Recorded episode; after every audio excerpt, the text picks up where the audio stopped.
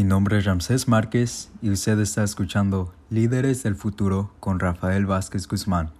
Recuerden que el trabajo de sanación no es fácil y puede causar algunos sentimientos de tristeza, pesadillas u otros pensamientos. Si siente que se quiere lastimar, marque o mande texto al 988. Si gusta comprar el libro, visite la liga en la descripción. Capítulo 4. Recobremos nuestro yo niño. Una mujer, nuestra madre, es el primer ser con quien entramos en contacto. Todo comienza con una verdadera fusión del ser. El hijo es una extensión de la madre, sin fronteras claramente perceptibles. Existe una mística de participación, un flujo psíquico de la madre al niño y del hijo a la madre. Carl Stern. Cuando la madre no está suficientemente en contacto con su cuerpo, no puede dar al hijo la vinculación necesaria para ofrecerle confianza en sus propios instintos. El niño no puede relajarse en el cuerpo de ella, ni después en el suyo propio. Marion Botman. Índice de sospecha. Conteste sí o no a las siguientes preguntas. Después de leer cada pregunta, deje que sus sentimientos fluyan. Si se inclina a responder sí, conteste sí, si se inclina por no, conteste no. Si contesta sí a cualquier pregunta, puede sospechar que su maravilloso niño interior ha sido herido. Hay grados de lastimadura, de modo que usted estará en algún punto de una escala de 1 a 100. Mientras más preguntas sienta que deben ser contestadas afirmativamente, más ha sido herido su yo infantil. 1. ¿Tiene usted o ha tenido en el pasado una adicción ingestiva, comer o beber en exceso, drogarse, sí o no. 2. ¿Le es difícil confiar en su habilidad para satisfacer sus necesidades? ¿Cree que debe encontrar a alguien que la satisfaga por usted?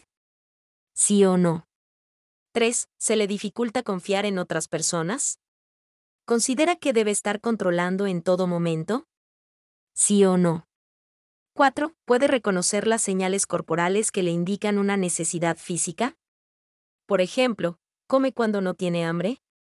¿O le sucede con frecuencia no darse cuenta de lo cansado que está? ¿Sí o no? 5. ¿Descuida sus necesidades físicas? ¿No le interesa la buena alimentación o no hace suficiente ejercicio?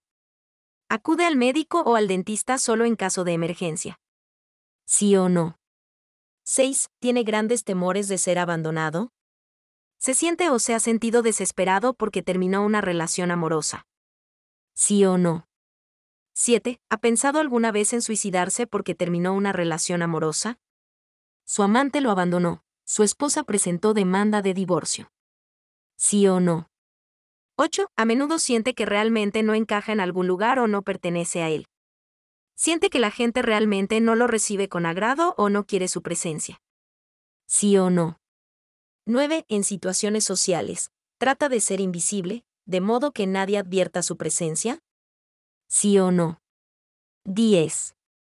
Intenta ser muy servicial, incluso indispensable, en sus relaciones afectivas a fin de que la otra persona, amigo, amante, cónyuge, hijo, padre, no pueda dejarlo. Sí o no. 11. ¿Es el sexo oral lo que usted más desea o imagina? Sí o no. 12. ¿Necesita que lo toquen y lo abracen? Esto se manifiesta muchas veces por su necesidad de tocar o abrazar a otros sin pedirles que se lo permitan hacer. ¿Sí o no? 14. ¿Tiene una necesidad continua y obsesiva de ser valorado y estimado? ¿Sí o no? 15. ¿Suele ser mordaz y sarcástico con otros?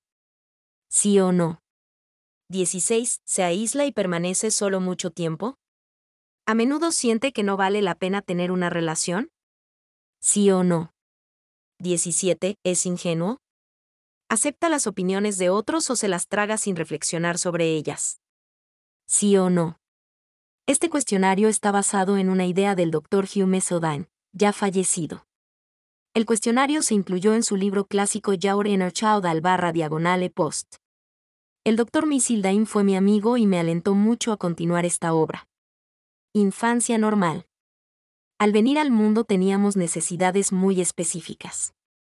Como dos personas no son exactamente iguales, debemos cuidar de no generalizar acerca del desarrollo humano. Sin embargo, existen aspectos comunes.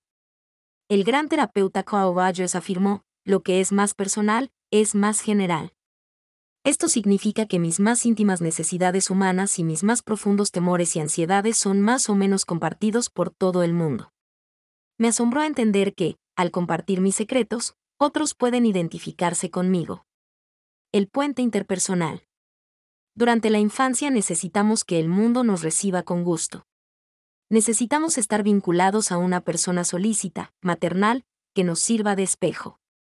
Se llama a la infancia la etapa simbólica porque somos totalmente codependientes de nuestra madre u otra persona que cuide de nuestra supervivencia.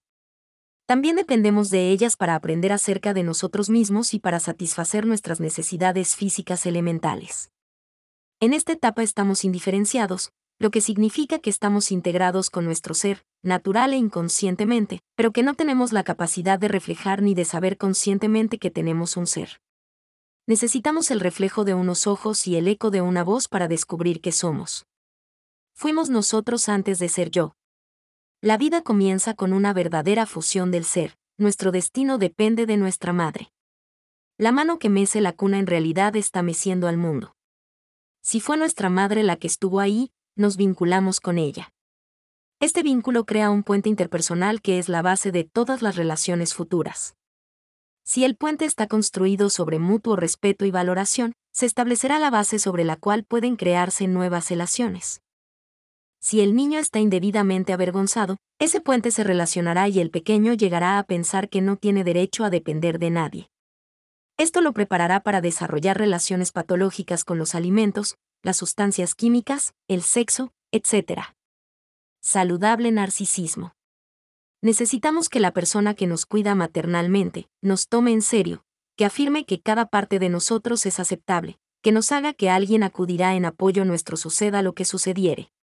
Estas necesidades comprenden lo que Alice Miller llama nuestros saludables suministros narcisistas. Es decir, que lo amen a uno tal como es, que lo admiren y valoren, que lo toquen y lo traten de manera especial, que esté seguro de que la madre no lo abandonará, que lo tomen en serio cuando se satisfacen esas necesidades en la infancia, no tenemos que cargar con ellas cuando crecemos. Madre buena. Para que una madre realice adecuadamente su trabajo, necesita estar en contacto con su propio sentido de ser yo. Tiene que amarse a sí misma. Lo que significa que aprueba cada parte de su ser. Especialmente, necesita aceptar su cuerpo y estar relajada con él. La madre no puede brindarle a su hijo la sensación de bienestar físico si ella misma no experimenta esa sensación. Tampoco puede ofrecerle la sensación de confianza en sus instintos si ella no está relajada con los suyos propios. Erich Fromm ha descrito como una orientación opuesta a la vida, por parte de una madre, puede volver a su hijo temeroso de la vida. Especialmente de la vida instintiva del cuerpo. Reflejo. La vida instintiva está gobernada por la parte más primitiva del cerebro. Se relaciona con el comer, dormir, tocar y descartar y con la sensualidad, los placeres y los dolores corporales. Está usted fundido con su madre. Usted siente lo que ella siente. Está usted disgustado cuando ella se disgusta. Usted siente en usted lo que ella siente respecto a usted. En la infancia, la sensibilidad es fundamental. No importa cuán bien la madre realiza el papel de madre. Lo que importa es cómo se siente en realidad acerca de su hijo. Si su madre está disgustada porque quedó embarazada y tuvo que casarse para tenerlo a usted, usted lo sabrá en un profundo nivel senestésico. Tocar. Cuando fue niño, usted necesitó ser tocado y abrazado cuando necesitaba ser tocado y abrazado. Necesitó ser alimentado cuando tenía hambre la alimentación programada fue una lamentable herencia de pasadas generaciones. Los maestros desempasan años para descubrir lo que todo niño sabe, que hay que dormir cuando se tiene sueño, y comer cuando se tiene hambre. Qué irónico que esta dicha sea destruida sistemáticamente. Cuando fue niño, usted necesitó ser bañado para estar limpio. Como sus funciones corporales no estaban aún bajo su control muscular, dependió de la persona que lo cuidaba para estar limpio. Estas fueron necesidades de dependencia. Entonces, usted no podía satisfacerlas. Eco. Usted necesitaba oír alrededor voces acogedoras, tiernas, tranquilas. Necesitó muchas expresiones afectuosas, una voz segura que significara un alto grado de seguridad. Más que nada, Tal vez necesitaba una persona que confiara en el mundo y en su sensación de estar en el mundo. Eric Erickson estima que la primera tarea de desarrollo es el establecimiento de una sensación interior que se caracteriza por confiar en el mundo exterior. Carl Rogers dijo que entre lo más importante que ha aprendido está el saber que los hechos son amigables, esto es, que se puede confiar en la realidad. Confianza básica contra desconfianza es la primera tarea de desarrollo. Cuando esta polaridad se resuelve del lado de la confianza, surge una importante fuerza del ego. Esta fuerza forma la base de la esperanza. Si el mundo es digno de confianza, entonces es factible ser quien soy. Puedo estar seguro de que lo que necesite estará allí. Pam Levin considera que es en esta primera etapa cuando desarrolla el poder de ser. Si se presentan todos los factores que he enumerado, un niño puede sencillamente disfrutar de ser quien es. Como el mundo externo es seguro, y sus padres satisfacen sus necesidades con sus propios recursos, y con su mutuo amor y apoyo, él puede existir con sencillez. No necesita satisfacerlos o pelear por su supervivencia. Puede sentirse satisfecho. Ser buen padre, la más difícil de las tareas. Ser buen padre o buena madre es una tarea difícil. Creo que es el trabajo más duro que realizará cualquiera de nosotros. Para ser buen padre o buena madre es necesario estar mentalmente sano. Se necesita satisfacer las propias necesidades con los propios recursos, y requiere un cónyuge que lo apoye en el proceso. Ante todo, usted debe haber curado a su propio niño herido. Si su niño interior está todavía herido, usted gobernará a su hijo con ese niño interior egoísta, asustado. Hará mucho de lo que sus padres le hicieron a usted, o hará lo opuesto. De cualquier modo, estará tratando de ser el padre perfecto con que soñó el niño herido que lleva en su interior. Sin embargo, actuar de manera opuesta es igualmente dañino para sus hijos. Alguien dijo una vez, estar a 180 grados de la enfermedad es estar todavía enfermo. Recuerde, no culpo a los padres de nadie fueron adultos heridos que trataban de realizar una tarea enormemente difícil. En mi caso, mis padres hicieron frecuentemente lo correcto, a pesar de su orientación pedagógica equivocada. Mi madre me cuenta lo difícil que fue para ella acostumbrarnos a los horarios de las comidas, pero ella lo hizo porque los expertos se lo recomendaban. También le afectaba ir en contra del consejo de estos expertos y consolarme furtivamente cuando yo lloraba. Esos fueron momentos salvadores y llenos de gracia fueron provocados por su propio niño maravilloso, que sabía mucho acerca de cuidados básicos. Con todo, ningún padre ha sido nunca perfecto, y ningún nuevo padre lo será. Lo importante es tratar de curar a nuestro propio niño herido interior para no dañar a nuestros hijos. Desorden del crecimiento.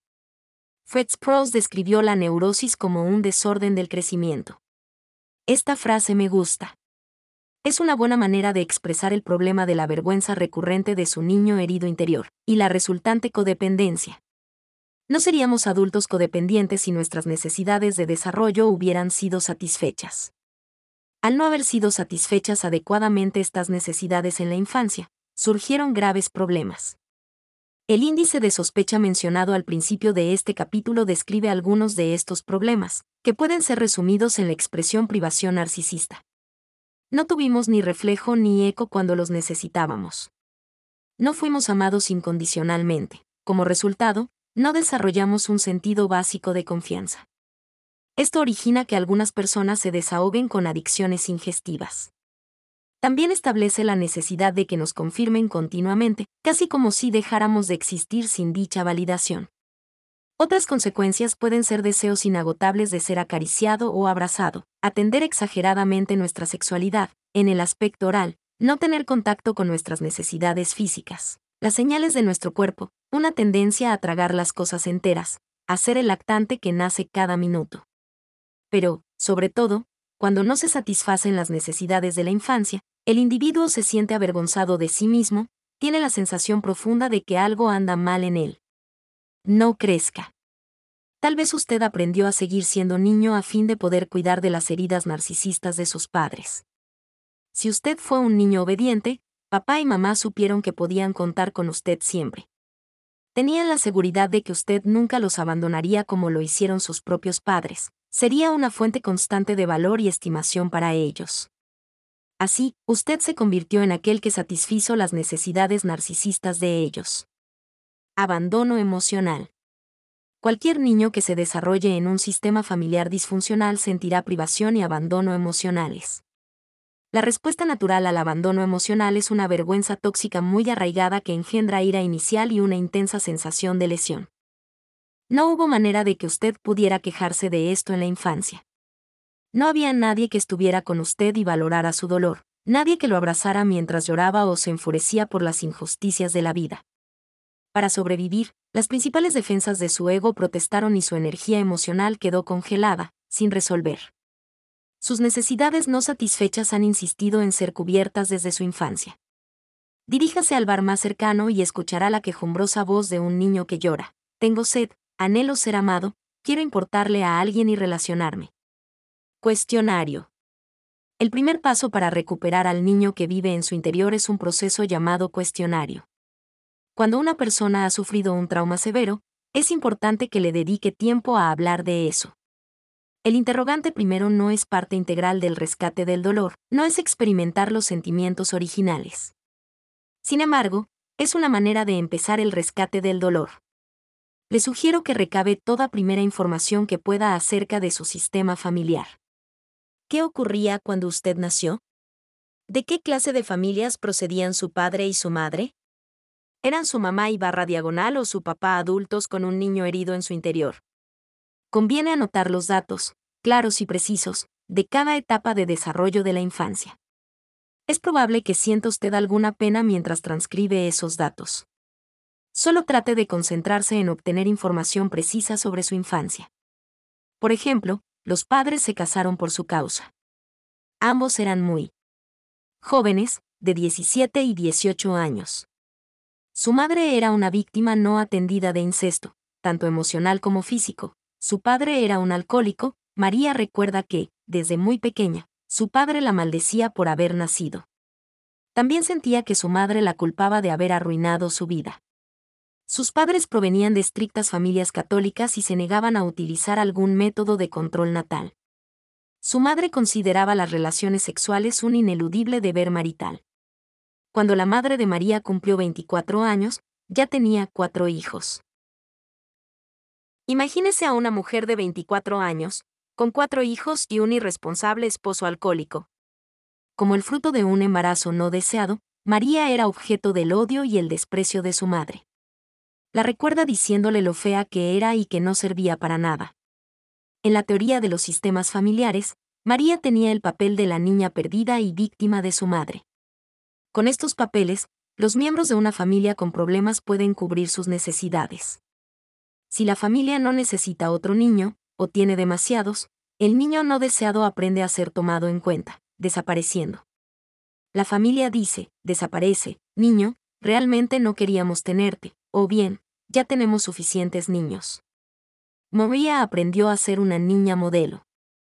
Era excesivamente obediente y demasiado amable y servicial. Recuerda que cuando era una beba, se quedaba horas en su cuarto, sin llorar ni hacer ruido.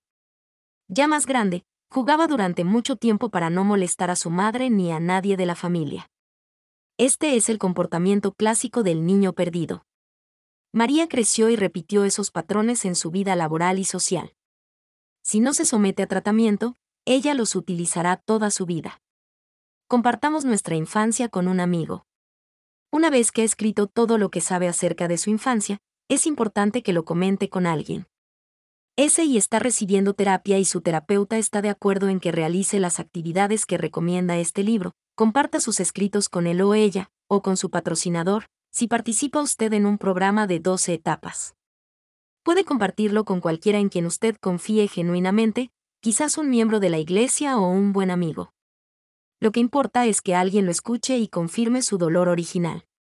Esta persona debe reflejar su realidad como un niño, y hacerse eco de ella. Si esta persona empieza a interrogar a discutir con usted o a ofrecerle consejos, usted no está obteniendo lo que necesita. No es aconsejable compartir esta información con el padre o la madre ni con otros miembros de la familia, a menos que participen en un programa de recuperación personal. Si verdaderamente abusaron de usted cuando era niño, esto requiere ser validado.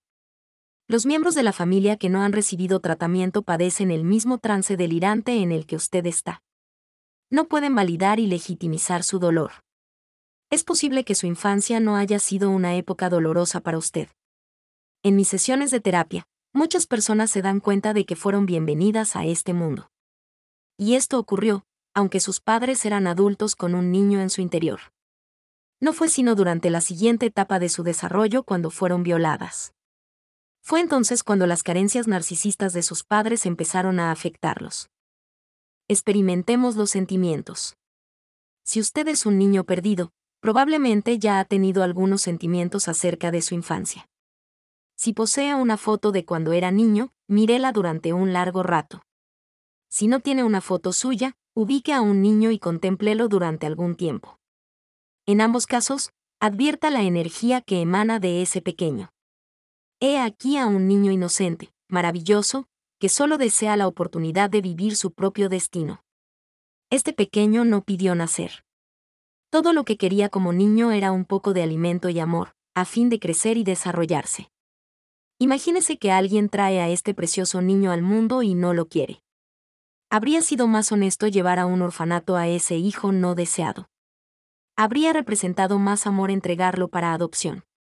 Al menos, los padres adoptivos habrían querido a ese niño. Escribamos cartas. Suponga que usted, sabio y amable anciano, quiere adoptar un niño. Imagínese que ese niño que va a adoptar es usted cuando era niño. Además, piense que usted necesita escribirle una carta a ese niño. Los niños pequeños no saben leer, naturalmente, pero confíe en mí, es importante escribir esa carta. No escriba la carta si no desea realmente recuperar a su precioso infante. Sin embargo, supongo que usted quiere eso, o no habría adquirido este libro. La carta puede tener solo un párrafo o dos. Dígale a su niño interior que lo ama y está muy feliz de que sea un niño o una niña. Confíele que usted lo quiere y que le dedicará todo el tiempo que necesite para que crezca y se desarrolle. Asegúrele que sabe qué es lo que él necesita de usted, que usted se lo dará y que trabajará con mucho ahínco para verlo como la preciosa y maravillosa persona que es. Cuando haya concluido su carta, léala en voz alta y lentamente, y advierta los cambios que operan en usted. Si usted se siente triste y desea llorar, hágalo. A continuación presento la carta que yo escribí, querido Little John. Me alegro mucho de que hayas nacido. Te amo, y deseo que siempre estés conmigo. Me alegro de que seas niño y quiero ayudarte a crecer. Dame una oportunidad para mostrarte lo mucho que me importas. Te quiere, Big John. Carta de su niño interior. Ahora, aunque lo considere muy extraño, quiero que usted se escriba una carta desde su niño interior.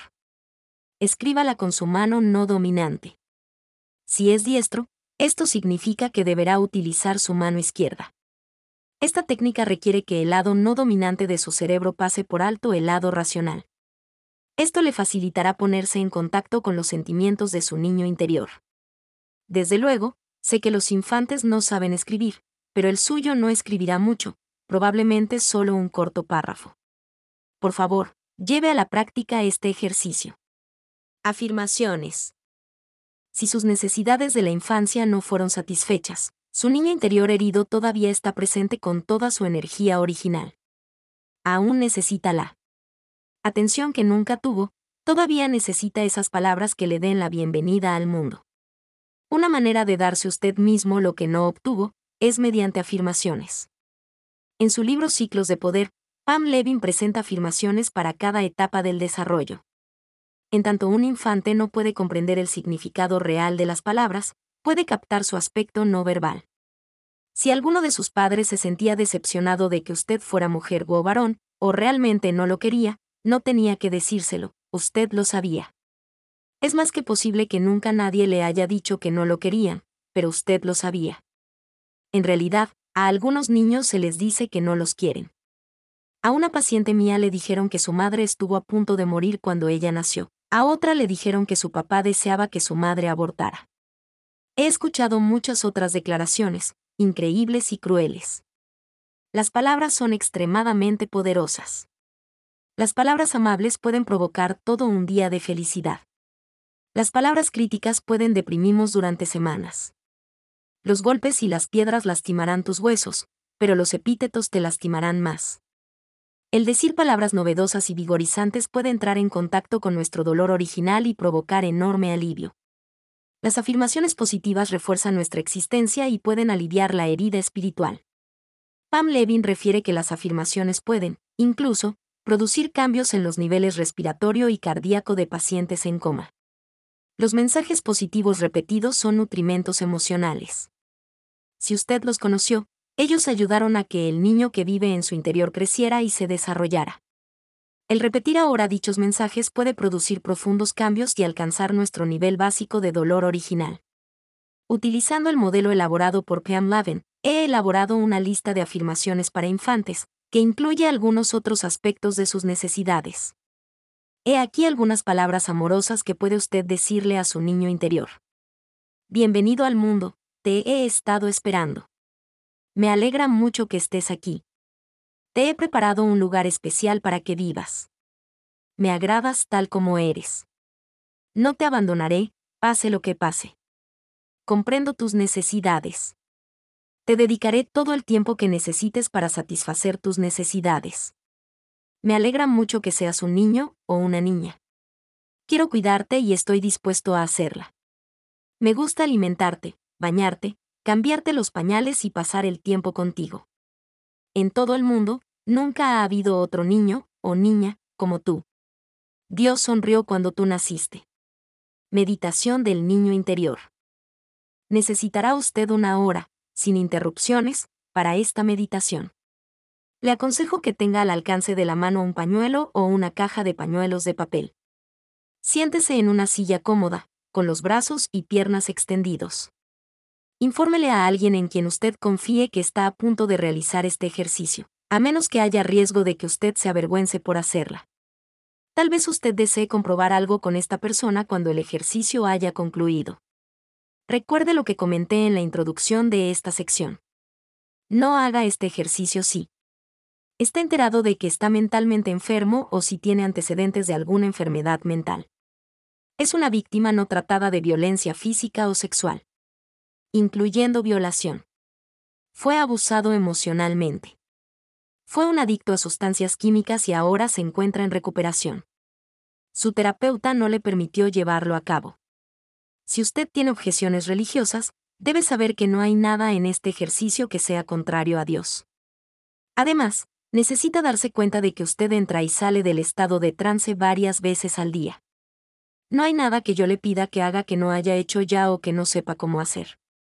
Recuerde, el problema del niño interior herido resulta en parte de la espontánea regresión de edad. No olvide que puede usted interrumpir la meditación en cualquier momento, si se siente agobiado.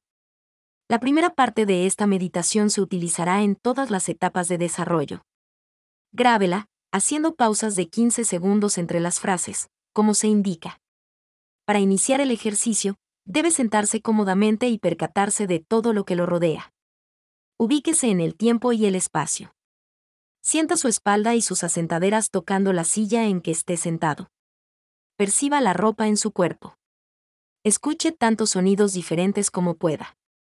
Sienta el aire de la habitación. Por el momento, usted no tiene ningún lugar a donde ir y nada que hacer. Puede cerrar los ojos, si no lo ha hecho ya. Concéntrese en su respiración. Sienta el aire que entra y sale de sus pulmones. Perciba el aire en su nariz cuando inhala y exhala. Si algún pensamiento lo interrumpe, no se preocupe, es normal. Mientras sigue respirando, puede aferrarse a su conciencia todo lo que quiera. O puede poner en práctica la manera como usted se relaja. Cuando niño, aprendió a contenerse y soltarse. Usted sabe realmente cuánto contenerse y cuánto soltarse. Usted aprendió el equilibrio perfecto cuando aprendió a respirar siendo niño aprendió a inhalar. Ya retener el aire lo suficiente para oxigenar sus pulmones. Y aprendió a soltarse. Y a sentir salir el aire. Así que realmente usted sabe cuánto retener y cuánto soltar. Y ahora puede sentir pesados sus párpados. Deje que se cierren. Quizás sienta pesada su mandíbula. O que no puede mover sus manos. Tal vez sienta pesadas sus piernas y sus pies. O que no puede mover las piernas. O puede sentir lo opuesto, que todo su cuerpo está flotando. Que sus manos y sus brazos son como plumas. Usted realmente sabe lo que siente, pesadez o ligereza. Y sea lo que fuere, es exactamente correcto para usted. Y ahora puede evocar algunos recuerdos de su infancia. Puede recordar sus primeros días de escuela. Y a su mejor amigo en ese momento. Puede recordar a uno de sus maestros o a algún vecino. La casa en que vivió antes de ir a la escuela. ¿De qué color era la casa? ¿Era un departamento? ¿Un tráiler? ¿Vivió en la ciudad? ¿En el campo? Ahora puede ver las habitaciones de la casa. Estando en la casa, ¿dónde pasaba el tiempo? Tenía un cuarto especial. Donde estaba la mesa del comedor. Observe quién está en la mesa del comedor. ¿Qué sentía cuando estaba sentado a la mesa? ¿Qué sentía al vivir en esa casa? Esta es la introducción general para cada etapa de desarrollo. Pero cada etapa tiene una instrucción específica. Ahora imagínelo recuerde la casa en que vivió su familia cuando usted nació. Imagine el cuarto donde usted dormía después de nacer. Observe qué niño tan hermoso era usted. Escuche su voz cuando balbuceaba, lloraba, reía. Imagine que puede usted cargarse a sí mismo cuando era pequeño. Está presenciando su propia infancia. ¿Qué más está allí? ¿Su mamá? ¿Su papá? ¿Qué se siente al haber nacido en esa casa y con esas personas? Ahora imagine que es usted ese precioso niño que observa todo eso. Imagine que usted ya creció. Obsérvese como una persona mágica o simplemente a usted. Sienta la presencia de alguien que lo ama. Ahora imagínese que los adultos lo tomaron en brazos. Escúchelos decirle tiernamente las siguientes palabras. Bienvenido al mundo, te he estado esperando. Me alegra mucho que estés aquí. Te he preparado un lugar especial para que vivas. Me agradas tal como eres. No le abandonaré, pase lo que pasare. Comprendo tus necesidades. Te dedicaré todo el tiempo que necesites para satisfacer tus necesidades. Me alegra mucho que seas un niño o una niña. Quiero cuidarte y estoy dispuesto a hacerla. Me gusta alimentarte, bañarte, cambiarte los pañales y pasar el tiempo contigo. En todo el mundo, nunca ha habido otro niño o niña como tú. Dios sonrió cuando tú naciste. Deje que sus sentimientos fluyan cuando escuche estas frases. Ahora, deje que su adulto lo ponga donde estaba. Escúchelo asegurarle que nunca lo abandonará y que en lo sucesivo siempre podrá usted contar con él. Ahora conviértase otra vez en adulto. Mire a su precioso yo infante. Percátese de que usted acaba de recuperarlo. Sienta la sensación de esa bienvenida a casa. Ese pequeño niño es bienvenido, amado, y nunca estará solo otra vez. Salga de ese cuarto, de esa casa. Y mire atrás conforme se aleja caminando. Camine por la calle del recuerdo. Camine más allá de su primera escuela. Camine hacia sus años de adolescencia.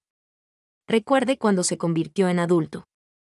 Ahora camine hasta donde está usted en ese momento. Sienta los dedos de sus pies. Muévalos. Perciba la energía a través de sus piernas. Sienta la energía en su pecho mientras inhala profundamente, exhale ruidosamente. Sienta la energía en sus brazos y dedos, mueva sus dedos. Sienta la energía en sus hombros, cuello y mandíbula, estire sus brazos. Sienta su cara y concéntrese en el presente, regrese plenamente a su conciencia normal. Y abra los ojos. Permanezca sentado un rato y reflexione sobre la experiencia que acaba de tener. Sumérjase en cualquier cosa que sienta. Fije su atención en las imágenes que lo impresionaron más. Refléjese en esas palabras, permítase disfrutar el alivio que le proporcionaron. Si tiene alguna reacción airada, permítase sentir la ira. Por ejemplo, usted puede haber pensado, esto es estúpido, es un juego, nadie me quería realmente. Simplemente permítase sentir la ira. Permítase gritarla. Ese y tiene ganas, golpee su almohada con una raqueta o un bate. Al final de la reflexión, escriba sus pensamientos e impresiones, si siente deseos de hacerla. Hable con su esposa, con su consejero o con un amigo, si lo desea. Dese cuenta de que el adulto que es usted puede cuidar del pequeño niño que lleva adentro. Algunas personas tienen problemas para visualizar lo que se les pide. Todos percibimos, pero no todos visualizamos fácilmente. Cada uno de nosotros tiene una manera elemental de esquematizar el mundo.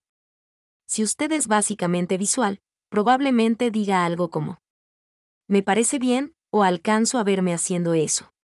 Pero si es básicamente auditivo, puede decir, me suena bien, o algo me dice que haga eso. Las personas con percepción cinética tenderán a decir yo siento correcto eso, o estoy movido a hacerla. No se preocupe si tiene dificultad para visualizar, percibirá las cosas a su modo. Ciertas personas no pueden ver, oír o sentir a su niño interior herido. He descubierto que la causa de esto es que durante el ejercicio ellos son el niño. Están realmente en su estado de niño herido. Si esto le pasó, practique el ejercicio una vez más, tratando de verse usted mismo como adulto y oír a su yo adulto confirmarle su tierno amor. Algunas personas consideran que el niño será una nueva carga si consienten en llevarlo al hogar. Si usted opina así, probablemente esté sobrecargado de responsabilidades. Solo recuerde que mantenerse en contacto con su niño interior le tomará unos cuantos minutos al día. Este es un niño al que no hay que alimentar, vestir o vigilar. Amar y reconfortar a su niño interior es una forma de que tenga tiempo para usted, lo cual probablemente no ha estado sucediendo. A veces las personas se disgustan cuando ven al niño que alguna vez fueron. Esto indica una vergüenza recurrente severa. Nosotros mismos nos avergonzamos, tal como hemos sido avergonzados por otros.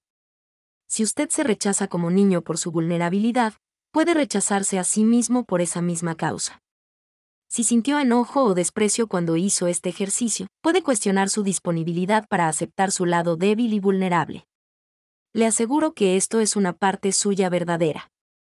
Es una parte de todos nosotros. Hasta que usted no esté dispuesto a aceptar sus identidades más débiles e inútiles, no será verdadera ni completamente fuerte. Una parte de su energía se dedicará a rechazar la otra parte de usted mismo. Se requiere mucho tiempo, energía y fuerza para mantener esta guerra interna. Con todo lo paradójico que parezca, su fuerza solo surgirá aceptando su debilidad. Ahora que ha recobrado a su yo infantil, repita durante varios días estas afirmaciones. Imagínese que acaricia a su yo infantil mientras le dice en voz alta, tu lugar está aquí. Nunca ha habido otro, tú. Eres irreemplazable, único. Vaya al parque y mire la hierba, las flores, los pájaros, los árboles, los animales. Todos pertenecen al universo. Son parte necesaria de la creación y usted forma parte de todo eso. Usted es tan necesario como los pájaros y las abejas, los árboles y las flores. Usted pertenece a esta tierra. Bienvenido. Trabajando con un compañero. Sería estupendo que realizara estos ejercicios con un compañero. Ambos necesitan estar allí, uno para el otro, de una manera especial. Debido a que el niño interior necesita saber que usted no se va a marchar de pronto, tienen que comprometerse a estar presentes uno para el otro mientras ejecutan estos ejercicios. Uno de ustedes será el que exprese las frases. Le sugiero no variar las frases que le he recomendado.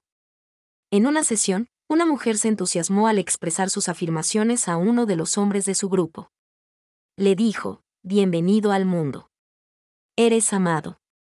Quiero hacer el amor contigo. Esto no es lo que un niño necesita de la persona que lo cuida. Cuando uno de ustedes haya finalizado el ejercicio, intercambien los papeles. Trabajar acompañado sirve para confortar y cuidar a su compañero mientras le ofrece las afirmaciones, pero esto necesita ser revisado cuidadosamente por anticipado. Muchos adultos con un niño herido en su interior han sufrido una verdadera violación de sus límites físicos. Muéstrele a su compañero cómo le gustaría que lo abrazaran y acariciaran. Obviamente, si usted no lo desea, dígaselo. Cuando esté listo para llevar a cabo el ejercicio, léela a su compañero, lenta y cuidadosamente, la introducción general para la meditación. La diferencia entre hacer el ejercicio solo y con un compañero es que, en este último caso, usted expresa las frases en voz alta mientras abraza y acaricia a su compañero de la manera que él desee. Cuando termine, cambie de papel con él. Trabajando con un grupo.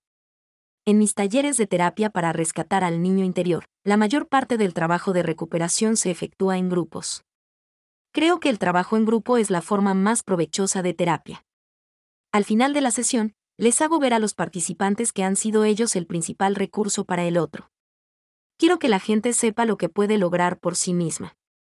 Sin embargo, durante el proceso de recuperación, siempre está presente un terapeuta entrenado por si alguna persona experimenta agobio emocional. Esto puede ocurrir cuando una persona se encuentra con emociones confusas o vergonzosamente recurrentes. Estas emociones son más perturbadoras que nuestras propias emociones naturales. De hecho, uno no puede sentir agobio por sus propias emociones naturales. Las siguientes sugerencias están dedicadas a terapeutas o asesores adiestrados que desean conducir grupos a través del proceso de recuperación, miembros de grupos de recuperación basados en la ayuda mutua, quienes deseen un desarrollo personal y estén dispuestos a seguir los lineamientos que he establecido. Para formar un grupo, se necesita un mínimo de cinco personas y un máximo de nueve es conveniente que participen en el grupo por lo menos dos personas del sexo opuesto. La razón es que usted tuyo una madre y un padre, y necesita escuchar voces masculinas y femeninas. Si los miembros del grupo no se conocen entre sí, sugiero seguir las siguientes indicaciones. A. Dediquen un tiempo a integrarse como grupo, antes de comenzar el ejercicio. Celebren al menos 10 reuniones de una hora y media. En la primera, Preséntense a sí mismos y comenten ejemplos de personas con un niño lastimado en su interior. Al salir, traten de mantener la camaradería, tal vez yendo a tomar un refresco. En la siguiente reunión, otorguen a cada persona 10 minutos para que hable acerca de su familia y su niñez. Tomen el tiempo. Permitan que la tercera reunión sea más espontánea. Pero asegúrense de que cada persona tenga 10 minutos para expresarse. Pueden reunirse más tiempo, pero se requiere alguna estructura para obtener el máximo beneficio. La estructura de los 10 minutos es especialmente importante. Algunos niños heridos no pueden dejar de hablar. También hay histéricos que utilizan ruido emocional, problemas continuos, para asegurarse de llamar la atención. B. Después que todos han compartido su tiempo, cada persona debe comprometerse verbalmente a acudir durante todo el proceso, los ejercicios que cubren las cinco etapas de desarrollo, desde la infancia hasta la adolescencia. Nuevamente, lo que el niño herido necesita saber es que alguien estará ahí por él. C. Enseguida, deben establecer claramente los límites físicos. Esto requiere que cada persona defina con claridad cuáles son sus límites, físico y sexual. Si una persona del grupo hace una broma sexual que le molesta, usted debe decirlo. Si usted es sexualmente compulsivo, comprométase a no comportarse así con ningún miembro del grupo. Si no es sexualmente compulsivo, pero siente una atracción sexual hacia alguien del grupo, comprométase de la misma manera. Es importante que cada persona se dé cuenta de que está allí para apoyar a los demás y permitirles que experimenten sus sentimientos. Los miembros del grupo deberán convertirse en espejo y eco unos de otros. Esto producirá expresiones tales como, Ve a temblar tus labios y siento tu tristeza mientras lloras, o sentí ira, o miedo o tristeza, cuando describías tu infancia. Como miembro del grupo nunca debe analizar la conducta de sus compañeros, ofrecerles consejo o tratar de corregidos. Muchos adultos aprendieron a interesarse en los demás al convertirse en cuidadores. Por lo tanto, tienen adicción a componer y ayudar. A menudo distraen a la persona de sus emociones con frases como, mira el lado amable, o consideremos tus alternativas, o preguntan por qué, ¿por qué crees que bebía tu padre? Sin embargo, es mejor decir, ¿cómo te sientes ahora? ¿O qué te pareció eso? O si tu tristeza pudiera hablar, ¿qué diría? Esto alienta a las personas a expresar sus emociones. Recuerde que esta es una actividad que pretende rescatar el dolor original. A menudo tratamos de separar a las personas de sus emociones porque nuestras propias emociones no han sido expresadas. Por ejemplo, si usted comienza a llorar, eso puede afectar mi tristeza no manifestada. Si usted no puede detenerse, no puedo evitar sentir mi propio dolor. pero mi ayuda aparente para detener sus emociones no le sirve a usted en absoluto. En realidad, sirve para confundir, y es probable que eso haya sido lo que ocurrió cuando usted era niño. Los que lo consolaban, que tenían el propósito de ayudarlo, le impedían hacer lo que más le hubiera servido, permitirle reconocer sus sentimientos. Las personas que tienen tendencia a ayudar siempre se están ayudando a sí mismas. Como han aprendido a interesarse en los demás, vencen su profunda sensación de impotencia ayudando a otros. Hay una ayuda verdadera, sin embargo, es aquella que permite que otras personas sean quienes son, para lo cual hay que dejar que tengan sus propios sentimientos, y reconocer esos sentimientos cuando los están experimentando. Tal reconocimiento puede ser expresado así, te veo, te oigo y te juzgo tal como eres. Acepto y respeto tu realidad. Cuando uno se ha desarrollado en una familia disfuncional basada en la vergüenza es difícil participar con otros individuos de la manera que he descrito. Ninguno de nosotros lo hará con perfección, ningún grupo puede hacerlo perfectamente. Cuando usted se dé cuenta de que está evocando sus propias necesidades, simplemente aclare que lo que le está diciendo a la otra persona se refiere a usted, no a ella. Con todo, si su compañero o un miembro de su grupo se siente verdaderamente agobiado, detenga el ejercicio. Haga que lo mire a los ojos y le conteste preguntas breves como, ¿de qué color es mi camisa? ¿Dónde vives? ¿Cuántas personas hay en el salón? Estas preguntas forzarán a esa persona a concentrarse en el presente. Cuando las personas se sienten agobiadas quedan atrapadas en la energía del pasado. Es necesario que usted las ayude a regresar al presente. Cuando esté listo para realizar este ejercicio, Seleccione a la persona del grupo que posea la voz más tranquila para grabar la sesión. Grabe hasta la frase. Ahora imagine que usted es ese precioso niño que mira todo eso. No grabe las afirmaciones, pero de a cada integrante una copia de la lista. Solicite a los miembros del grupo que se toquen con el pulgar izquierdo uno de los dedos de la misma mano. Pídales que mantengan el contacto durante 30 segundos. Continúe grabando la meditación con las palabras salgan de ese cuarto, de esa casa. Y así hasta el final. Ahora reproduzca la grabación para el grupo. Cuando haya terminado, todos habrán vuelto a experimentar los sentimientos de cómo fue haber nacido en esa familia, y cada uno habrá creado un ancla de esta sensación con su pulgar y dedo izquierdos. Un ancla es un detonador sensorial asociado con una experiencia pasada. Las viejas canciones son buenos ejemplos de anclas al escuchar una canción antigua, la asociamos con un viejo amigo o amiga o con el verano en que teníamos 15 años. Las expresiones faciales son anclas. Si su padre fruncía el entrecejo antes de criticarlo a usted, cualquier persona que realice ese gesto disparará en usted esa vieja ancla. Nuestras anclas más automáticas son el resultado de un trauma. A continuación, hay que formar con los miembros del grupo un círculo y colocar una silla en el medio. Cada uno de los integrantes pasará al centro del círculo y, cuando lo haga, primero establecerá sus límites físicos. Por ejemplo, enséñele al grupo cuán cerca de usted deben sentarse y, si desea que lo abracen, toquen o acaricien, en caso de que si lo desee, dígales cómo deben hacerla. La persona ubicada en el centro inicia la sesión uniendo su pulgar y dedo izquierdos, es decir, formando el ancla sensorial que cada uno creó durante la meditación. El propósito de esto es ponerse en contacto con los primeros recuerdos de la infancia. Debo decirle que usted siempre estará más en contacto con sus recuerdos de lo que cree. Por lo general, los codependientes pensarán que no están realizando bien el ejercicio. Evite compararse con otros miembros del grupo. La vergüenza recurrente que creó su codependencia provino del hecho de haber sido comparado con las imágenes que tenían sus padres de cómo debía comportarse un niño. Tenga cuidado de no distraerse con pensamientos como, estoy seguro de que lo estoy haciendo mal, o la persona que pasó antes que yo lloró, y yo ni siquiera me siento triste. Lo único que usted debe decirse es, estoy haciendo esto exactamente como necesito hacerla. Una vez que usted esté en el centro, habiendo ya establecido sus límites físicos y rocada su ancla, el proceso se inicia. Cada miembro del grupo, lenta y afectuosamente, le expresa las frases que ha elegido de la lista de las páginas. Debe existir un intervalo de 20 segundos antes que el siguiente integrante le diga la frase que ha elegido, así hasta que el grupo haya dado la vuelta tres veces. Esto significa que probablemente se repetirán algunas de las afirmaciones. Asegúrese de que la persona ubicada en el centro del grupo tenga siempre al alcance de la mano una caja de pañuelos desechables. Cuando todos han hecho sus tres afirmaciones, la persona del centro permanece sentada durante un par de minutos. Después de este tiempo, se le permite reintegrarse al grupo. No discutan el ejercicio hasta que cada uno haya pasado al centro. Cuando todos hayan terminado, permita que cada persona exprese su experiencia de haber estado en el centro. Recuerde, la experiencia de cada persona será única.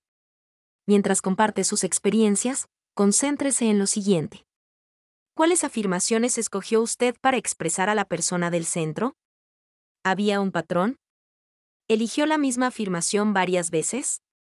Las afirmaciones que elige decir son, con frecuencia, las que usted más necesita escuchar. ¿Alguna de las afirmaciones que le expresaron le provocó alguna liberación inmediata de energía, enojo, tristeza o temor. Por ejemplo, muchas mujeres se ponen a llorar cuando oyen las palabras, estoy contento de que seas una chica. Algunas personas lloran cuando les dicen, tendrá todo el tiempo que necesites. Ponga atención al voltaje o intensidad emocional, pues es allí donde se encuentra bloqueada la energía emocional. Este tipo de afirmaciones de alto voltaje puede ser la clase de alivio que usted más necesita en su vida. Ponga atención a las voces masculinas y femeninas. Una voz masculina le produjo temor, enojo o tristeza. ¿Alguna voz femenina le causó alguna emoción especial? Esta es una información importante para establecer el programa de cuidados de la parte 3. El conocer los cuidados específicos que necesita su niño interior es una parte vital de la atención que le brinde. Cuando todos han tenido oportunidad de compartir, termina el proceso de grupo. Así es como me gusta imaginar la recuperación de mi yo infante. Ahora que usted ha recuperado a su yo infante, podemos proceder a recuperar a su bebé.